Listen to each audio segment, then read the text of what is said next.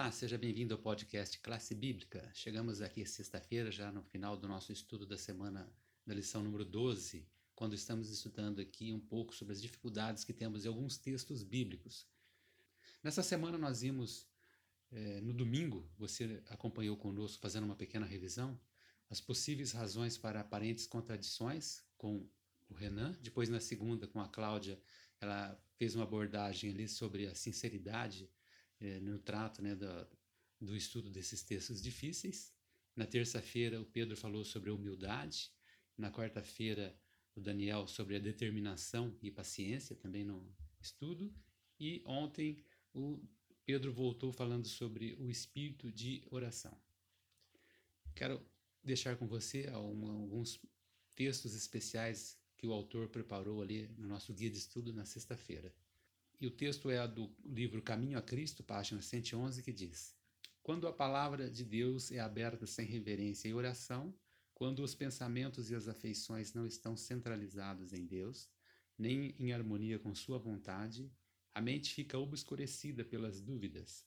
O próprio estudo da Bíblia fortalece o ceticismo. Você notou então como que às vezes estudar a Bíblia de forma errada pode mais atrapalhar do que ajudar.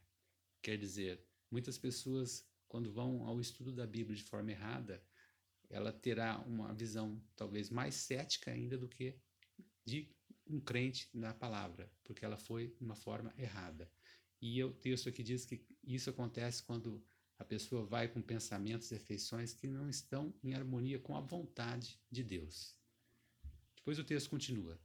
O inimigo apodera-se dos pensamentos e sugere interpretações incorretas, Sempre que os homens não buscam por palavras e atos estar em harmonia com Deus, por mais preparados que sejam, estão sujeitos a errar em sua compreensão das Escrituras.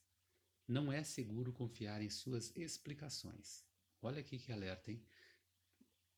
O inimigo se apodera dos pensamentos e sugere interpretações erradas. Isso acontece porque as pessoas às vezes vão ao, no estudo da palavra, né, mas sem uma busca, sem uma harmonia com Deus, e desta forma acabam interpretando errado a palavra de Deus. Com certeza, né, é, essa interpretação, ela nós não podemos confiar quando ela é feita desta forma. E o texto termina assim: Os que abrem as Escrituras para encontrar discrepâncias não têm conhecimento espiritual. Com visão distorcida, verão muitas razões para dúvida e descrença em coisas que são realmente claras e simples.